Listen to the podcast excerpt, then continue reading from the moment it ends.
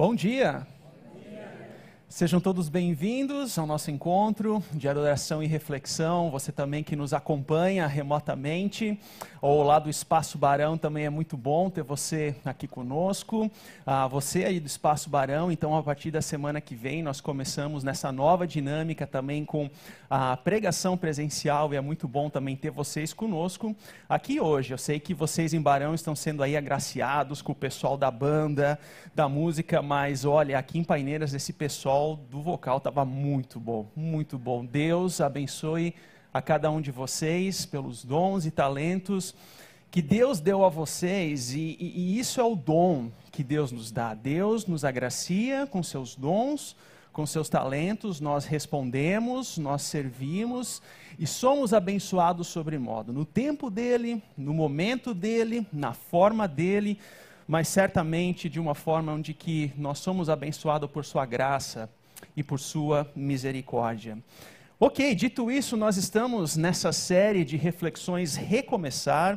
Uh, o pastor Ricardo Agreste ele tem conduzido essa série desde da primeira semana de janeiro. Na semana passada, devido ao feriado de carnaval, nós tivemos só uma pausa nessa reflexão, onde o pastor Tiago nos trouxe uma mensagem muito boa, uma reflexão muito boa sobre o melhor da vida, sobre o proveito da vida, sobre a graça e direcionamento de Deus. E hoje, então, nós retomamos com essa série de reflexões e ao longo dessa série, o pastor Ricardo, ele tem nos conduzido a respeito de dois ciclos. Ele tem conversado conosco sobre dois ciclos, onde no início de cada ano as pessoas elas estão muito abertas a planejamentos, elas estão muito abertas a, a mudança de direcionamento na sua vida ao longo do ano.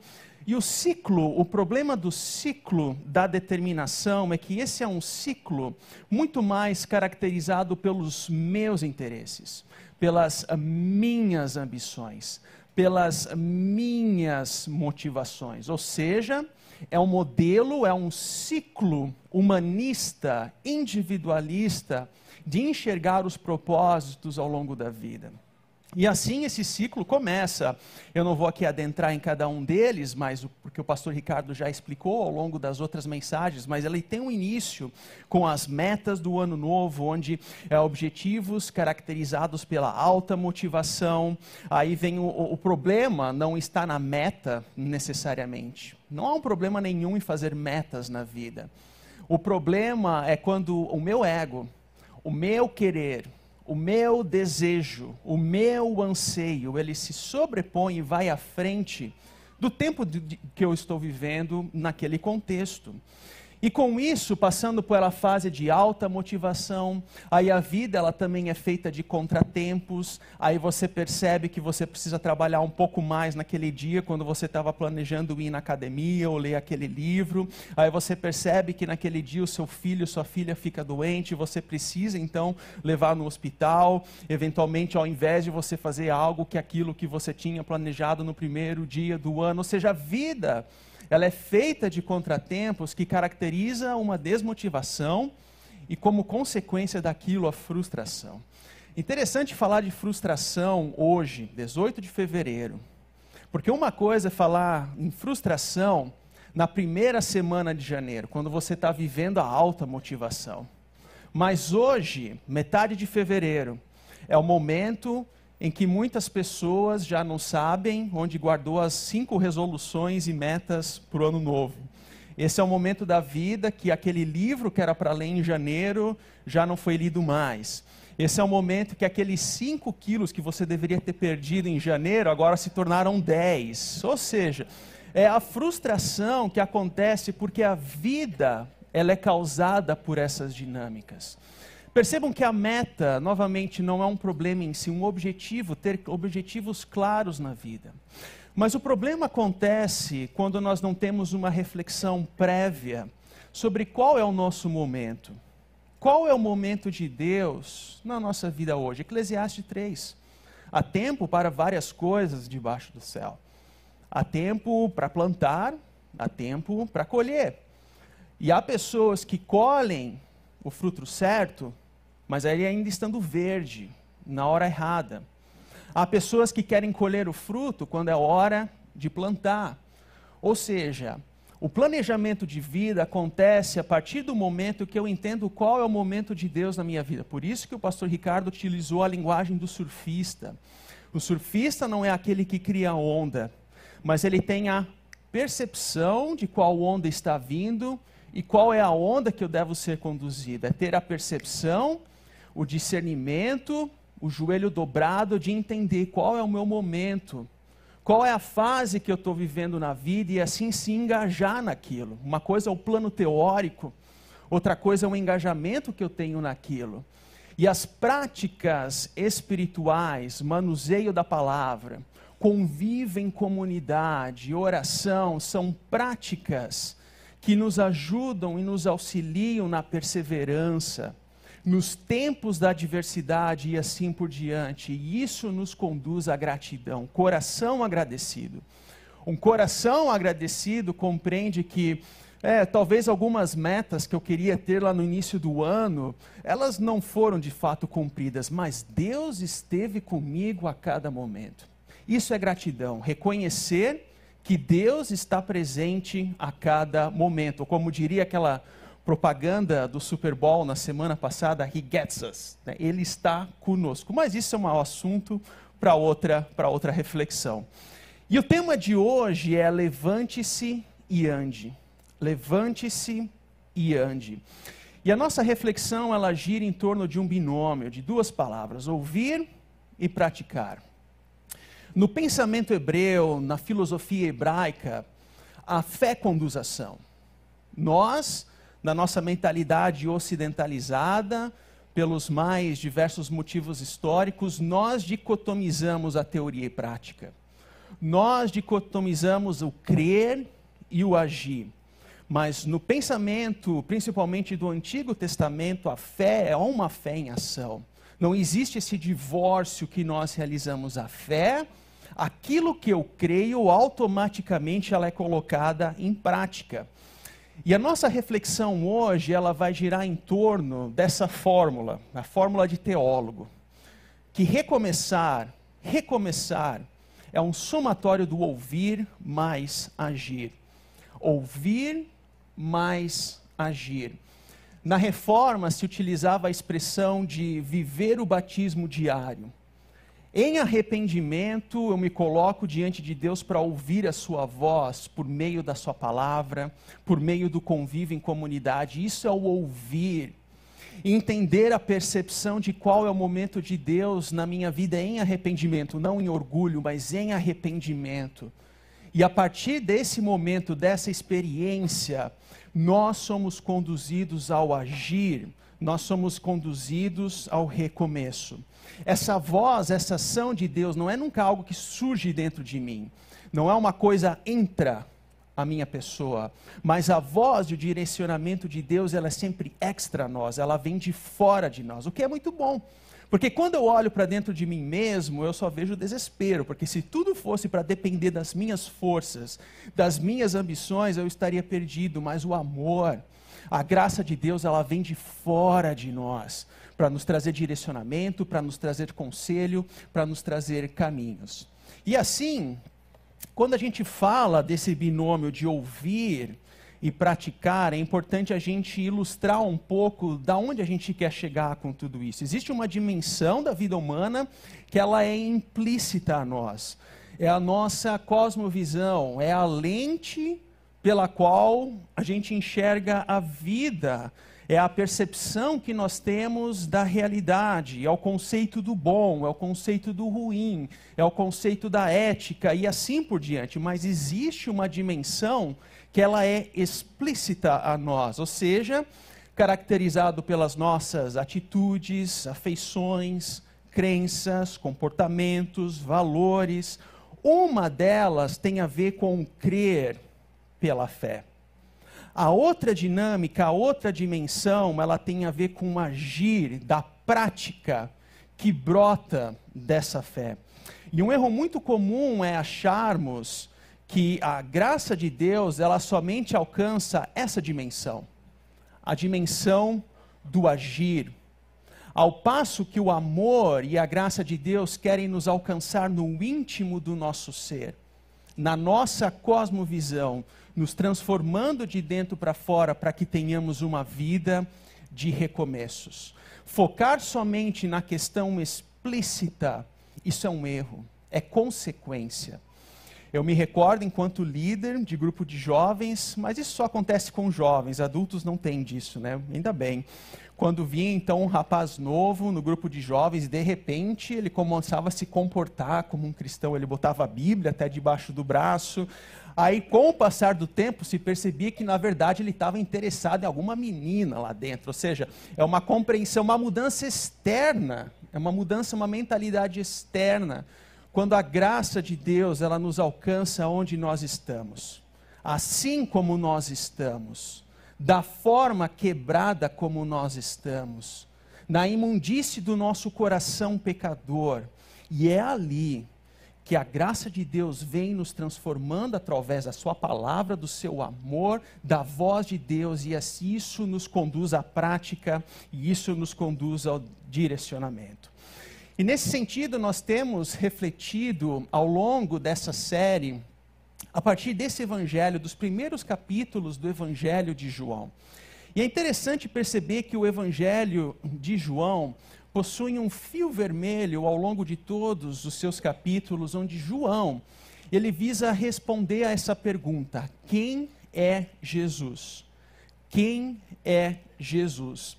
E a gente poderia dizer que ele responde essa pergunta de duas formas. Em primeiro lugar, onde Jesus diz quem ele é, é a identidade de Jesus.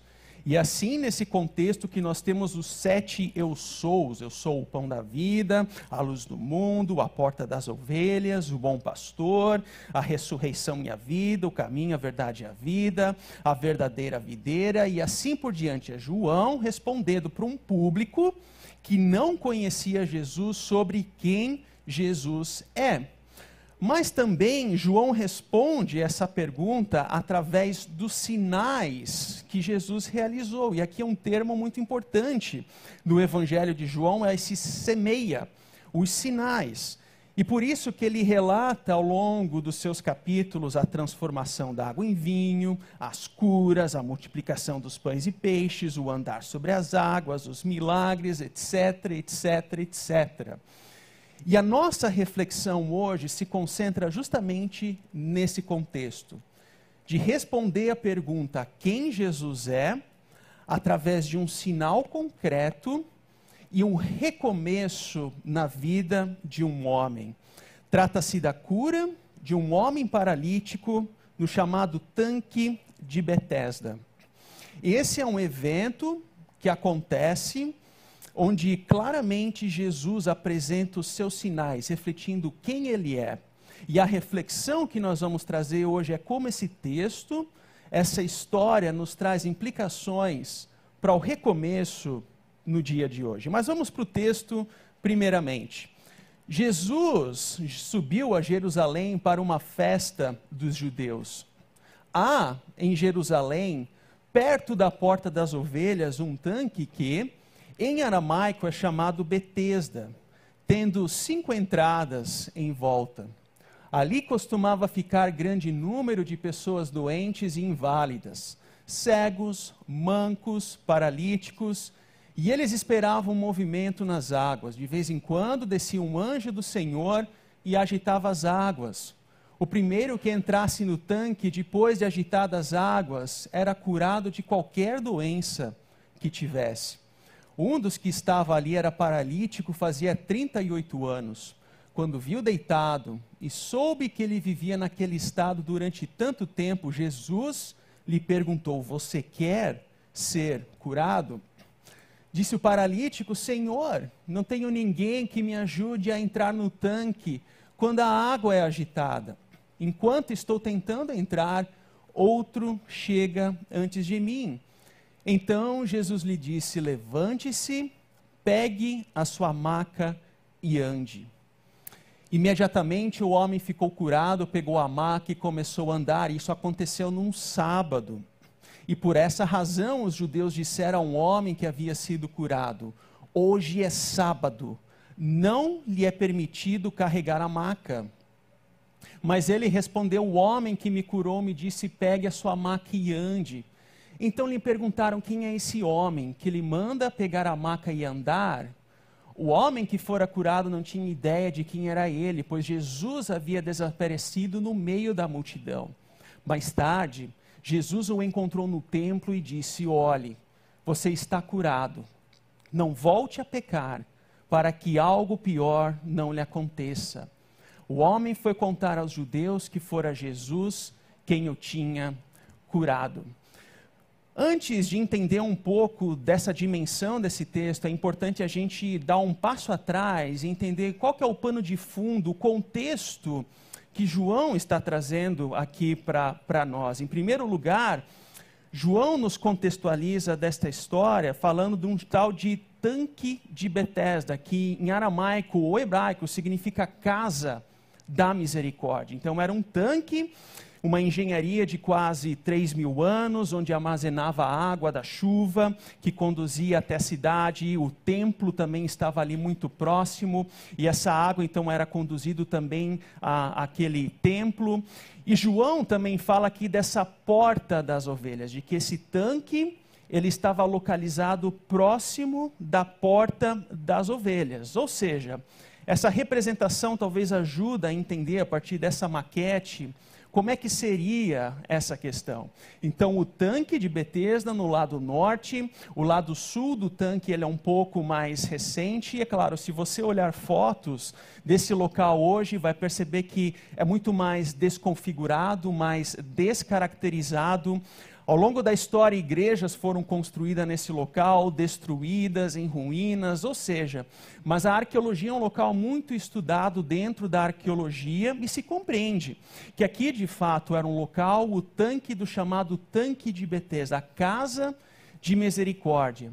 E a porta das ovelhas ficava nessa região próxima ao templo. Então as ovelhas entravam por aquela porta para serem sacrificadas. Agora, um ponto que é muito importante a gente compreender aqui dessa contextualização é que havia essa fortaleza de Antônia ali muito próxima do templo fortaleza de Antônio, onde ficavam as tropas do Império Romano. O que, que isso quer dizer? Israel não era uma nação livre. Israel estava sob o domínio do Império Romano e os romanos, com os seus deuses, com o seu panteão de deuses, e um daqueles deuses adorados pelos romanos era chamado Deus Asclépio, ou Esculápio, que é o chamado Deus da cura ao Deus da medicina. Então, se você é um médico, já deve ter ouvido falar, eventualmente, desse,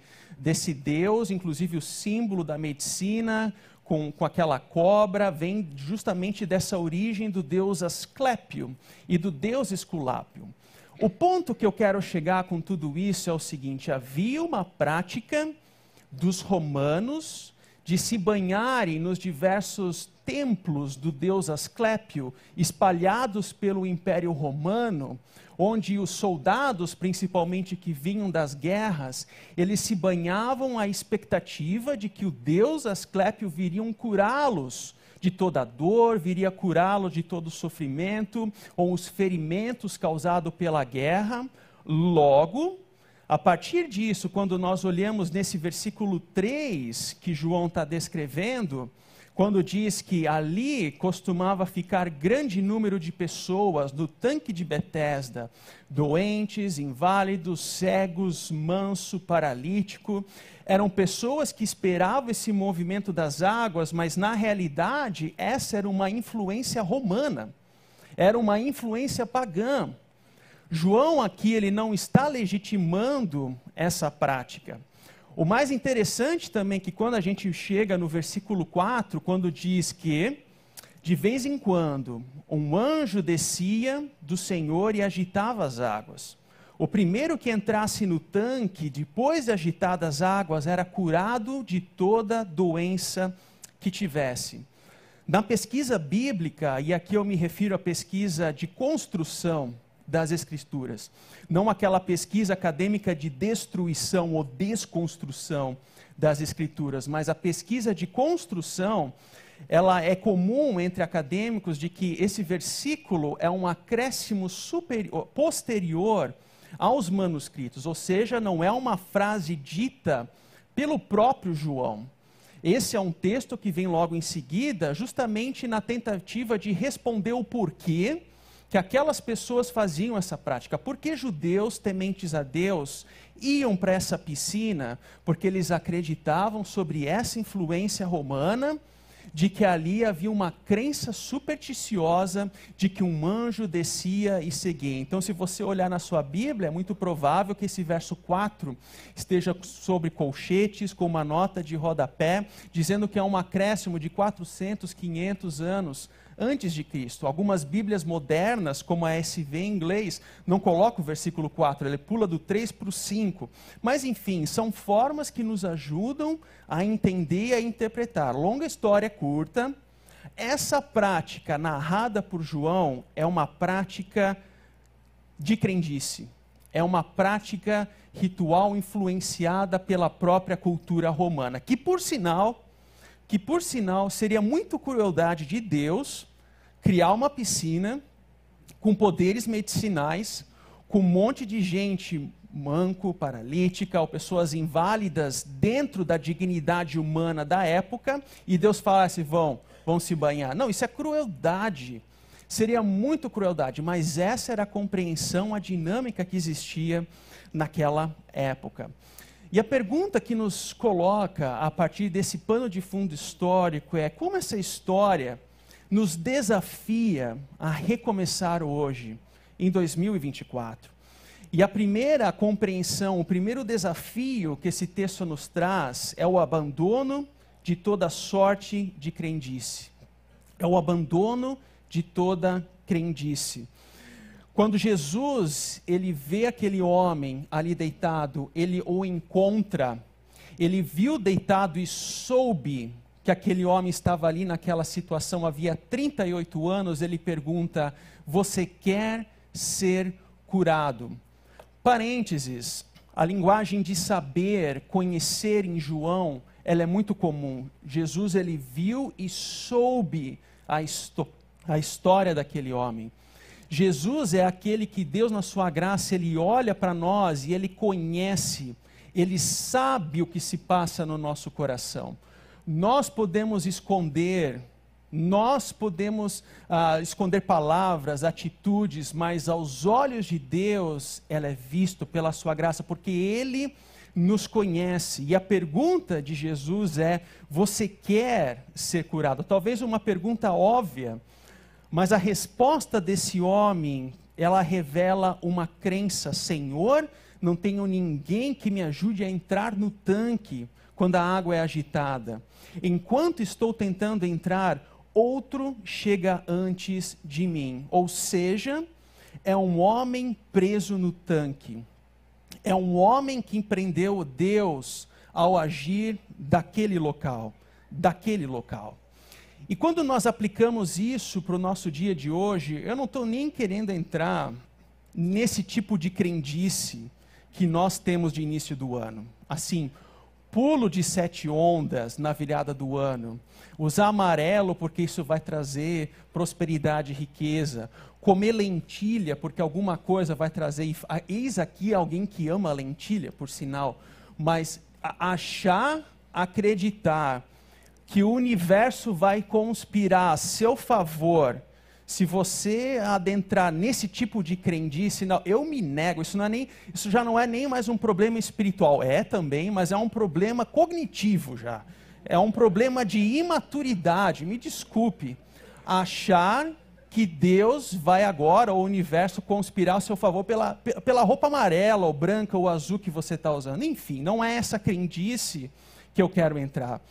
Agora, a crendice popular e muito comum entre nós que eu quero trazer e abordar é achar que Deus não tem nada para dizer nos desafios e adversidades da tua vida, nos desafios e adversidades da tua família. É a crendice de achar que a graça de Deus não tem espaço na sua empresa. É achar que Deus não pode transformar e recomeçar vínculos afetivos. De que achar que o amor e a graça de Deus não pode recomeçar relacionamentos relacionamentos sentimentais, afetivos, a sexualidade, o sexo também, é o sexo também. É a integralidade da vida. E por essa razão, na semana passada, o pastor Tiago nos trouxe sobre esse termo, ele nos ensinou sobre esse termo hebraico que é muito, muito, muito importante, o nefesh que é citado a mais de 700 vezes no Antigo Testamento, porque ele tem justamente a ver com essa necessidade do ser humano, a vida na sua integralidade. Eu e você somos seres em necessidade. E essas crendices que eu citei aqui, elas são crendices que nada mais é do que o ser humano buscando a sua necessidade, privando Deus do agir dele. Quando a misericórdia, a graça de Deus nos alcança como ele quer como ele deseja assim.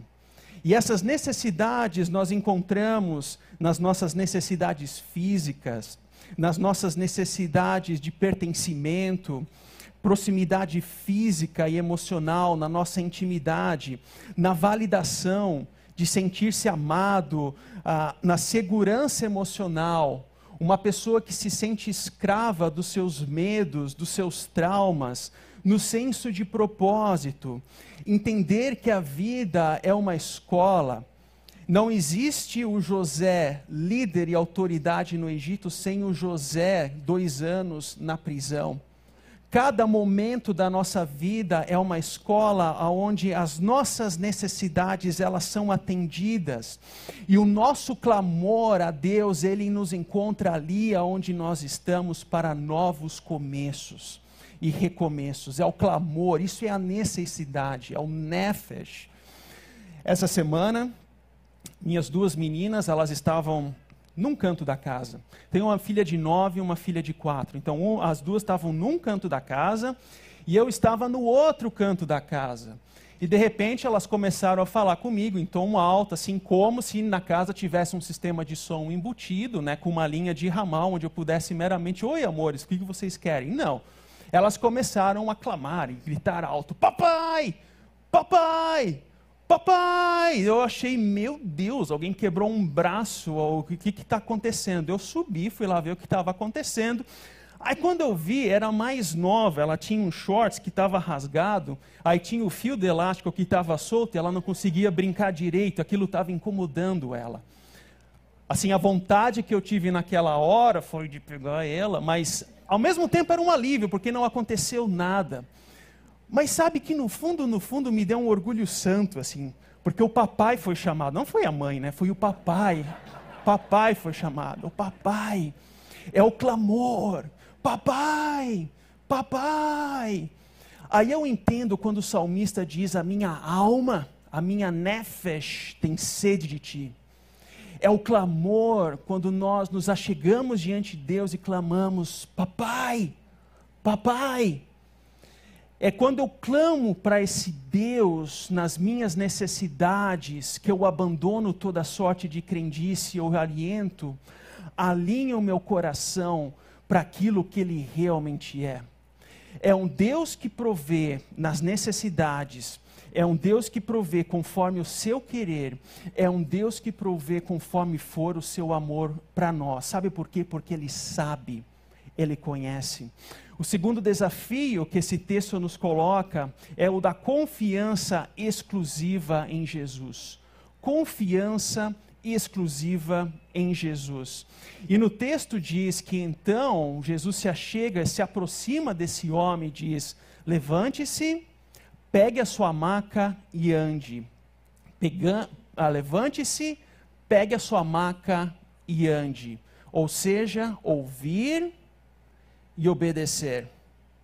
Ouvir e agir é igual a recomeçar. Ele ouve, ele obedece e ele recomeça.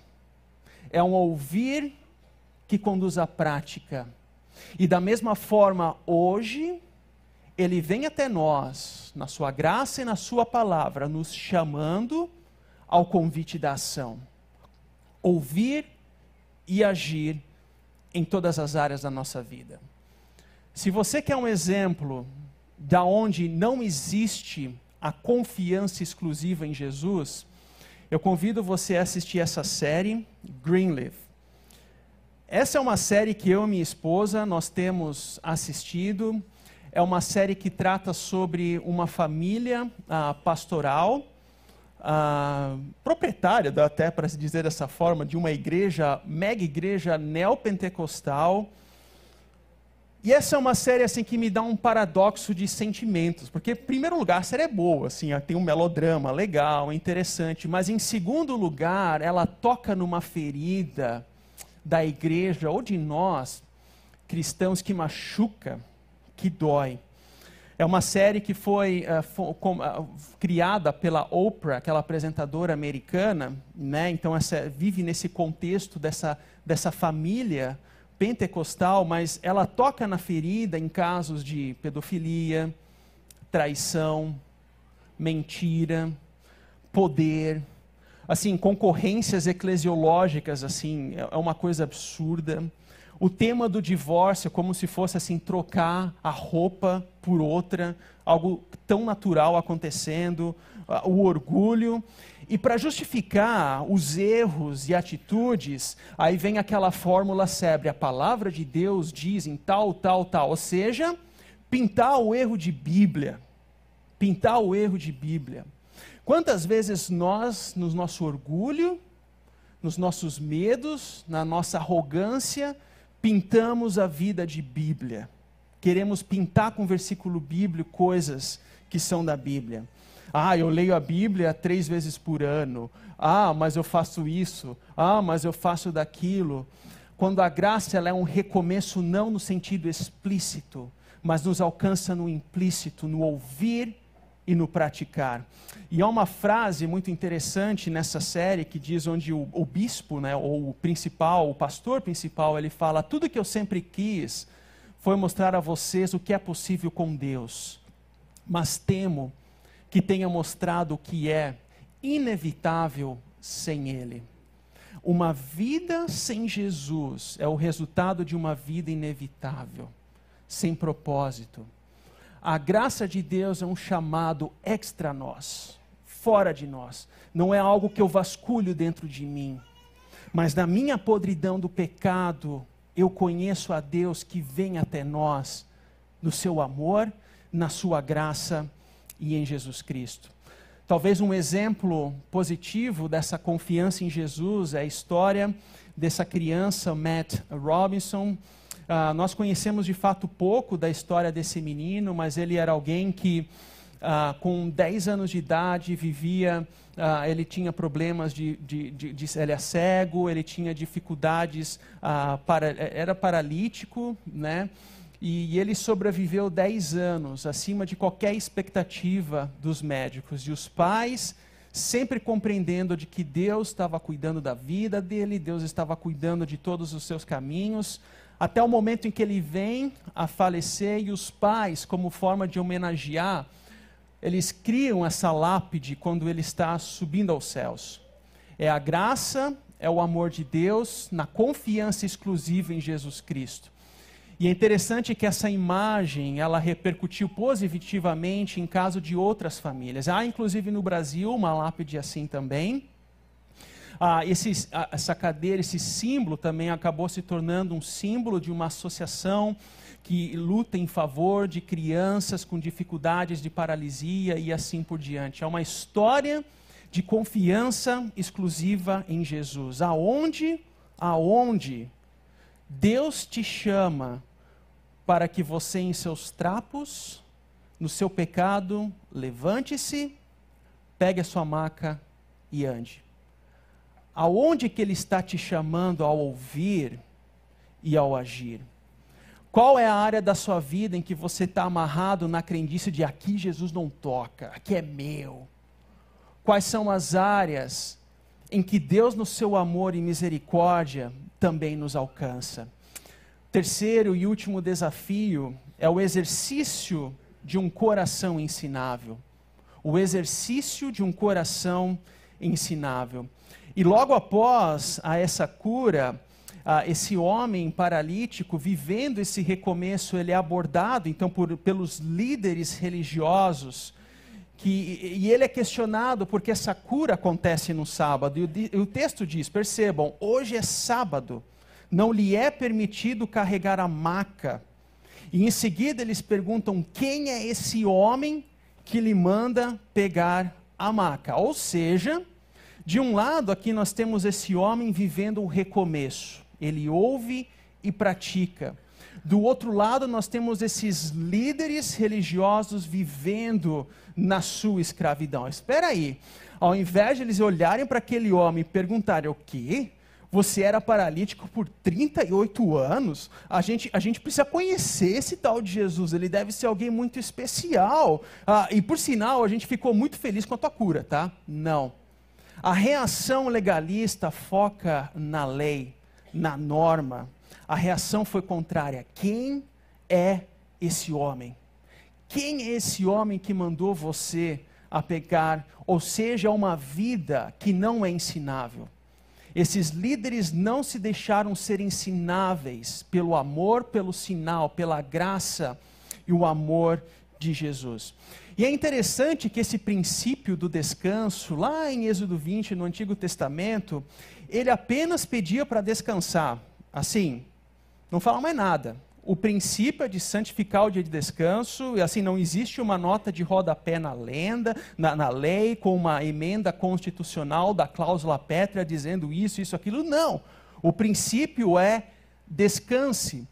Mas ao longo da tradição religiosa no Antigo Testamento foram sendo construídas leis em cima desse princípio do descanso. 39, para ser mais específica, que elas até sim, elas são até irônicas em certo sentido sobre aquilo que um crente judeu deve ou não deve fazer. Por exemplo, você trazendo para os dias atuais, num dia de folga, você pensa, horas, não trabalhar no escritório, na empresa, uma vez na semana é ótimo, então eu vou fazer aquele churrasco bom do final de semana. Não, você não pode acender fogo.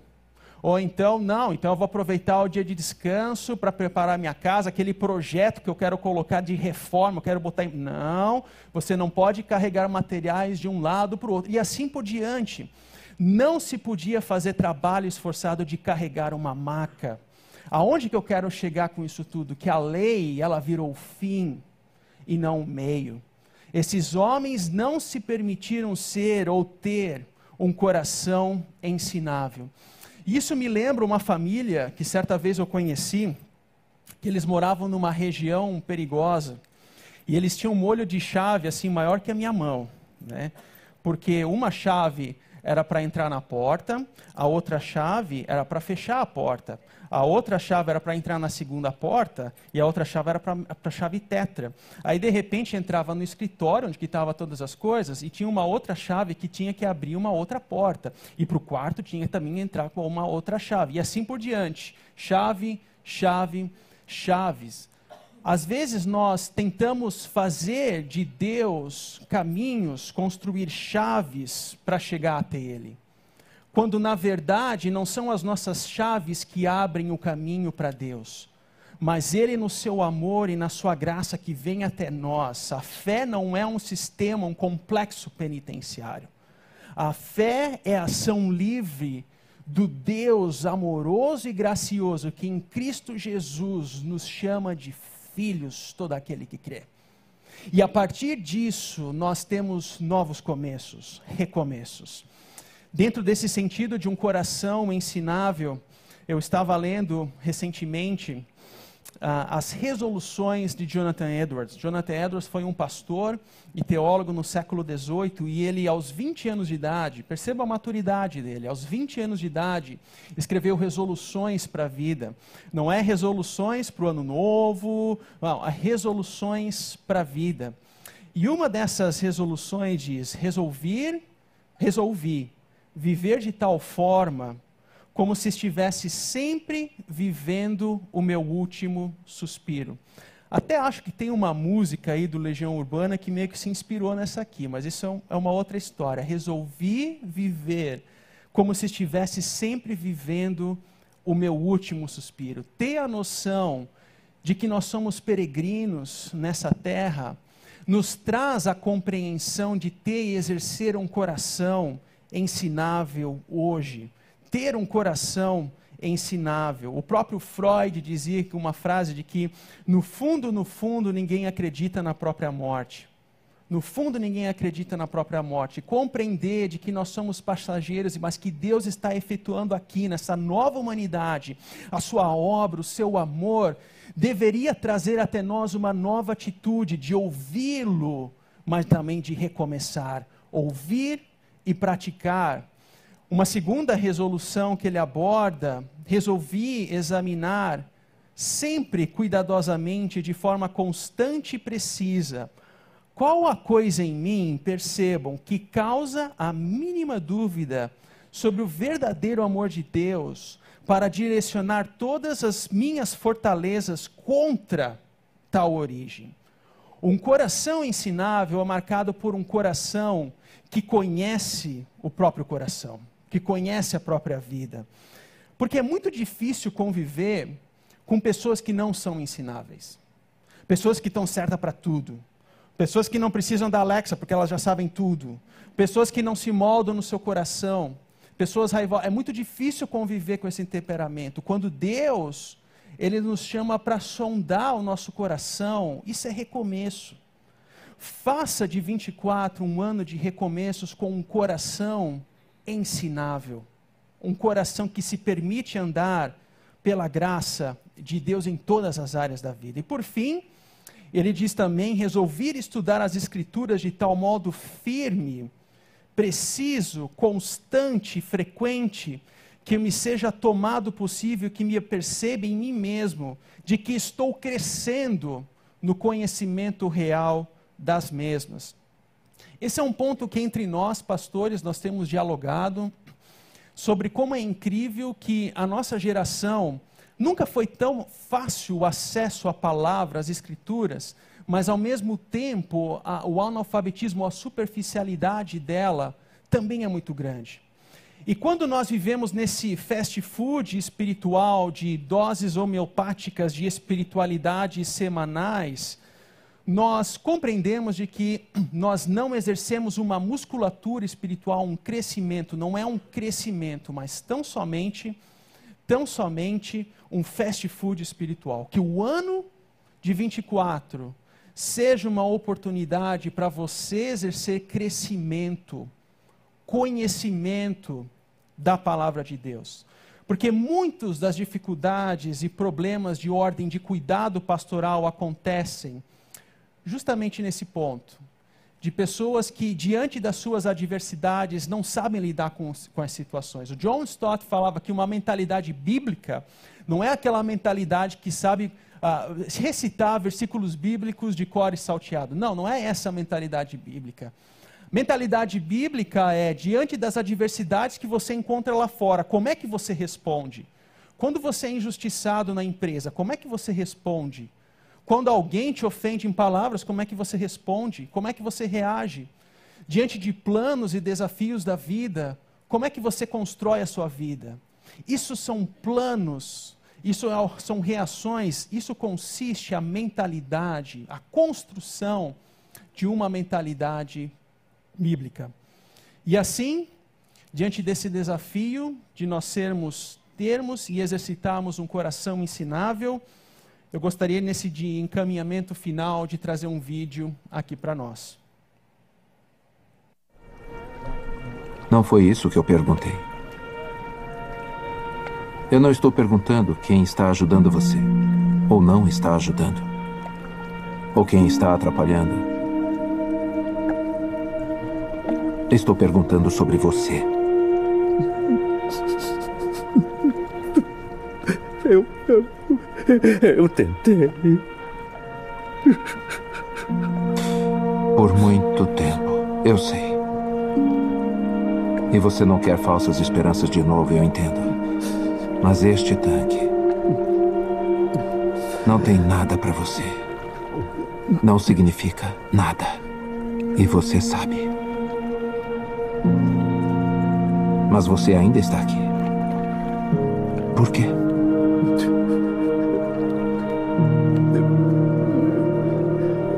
Eu não sei. Você não precisa deste tanque. Você só precisa de mim.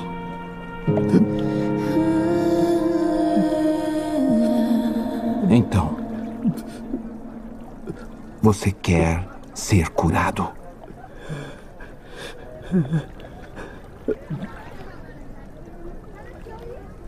Então vamos. Levante-se, pegue a sua maca e ande.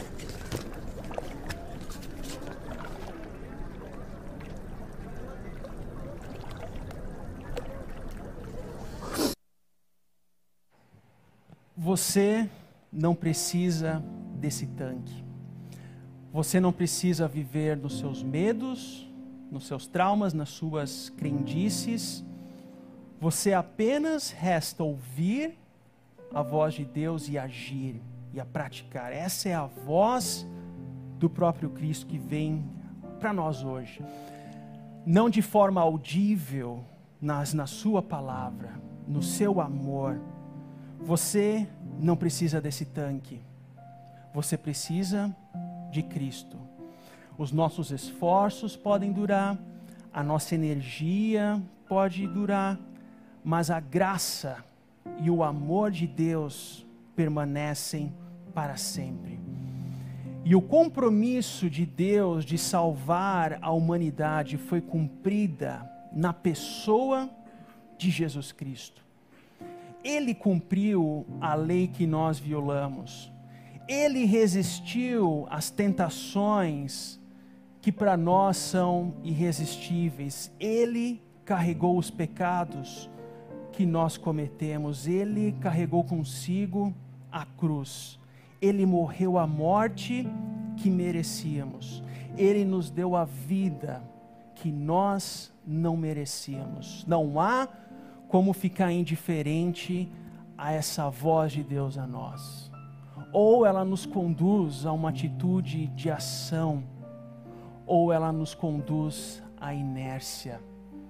E que a graça e o amor de Deus te conduza diante de uma ação e prática no amor de Deus. Abandone toda superstição e crendice. Faça esse inventário da sua vida Identifique áreas onde a graça de Deus não está atuando. Deposite a sua confiança de forma exclusiva em Jesus. Isso é um processo. É um processo. Pare de viver uma vida fast food espiritual. Aqui, acolá. Tome como prioridade a vida em comunidade, o estudo da palavra, momento de oração porque os dias maus eles vêm. O dia mau chega. E como é que você vai perseverar nesses desafios? E deixe, deixe que Jesus mude o seu viver. É recomeço. Recomeço. Não há como ficar indiferente ao chamado e à voz de Jesus quando nós somos confrontados com os nossos pecados e compreendemos que nós somos salvos pela graça e o amor dele. Que o ano de 24 seja um ano marcado por recomeços, ouvir e praticar. Deixe com que Jesus, somente Jesus, Jesus basta. Mude o seu viver. Que Deus nos abençoe.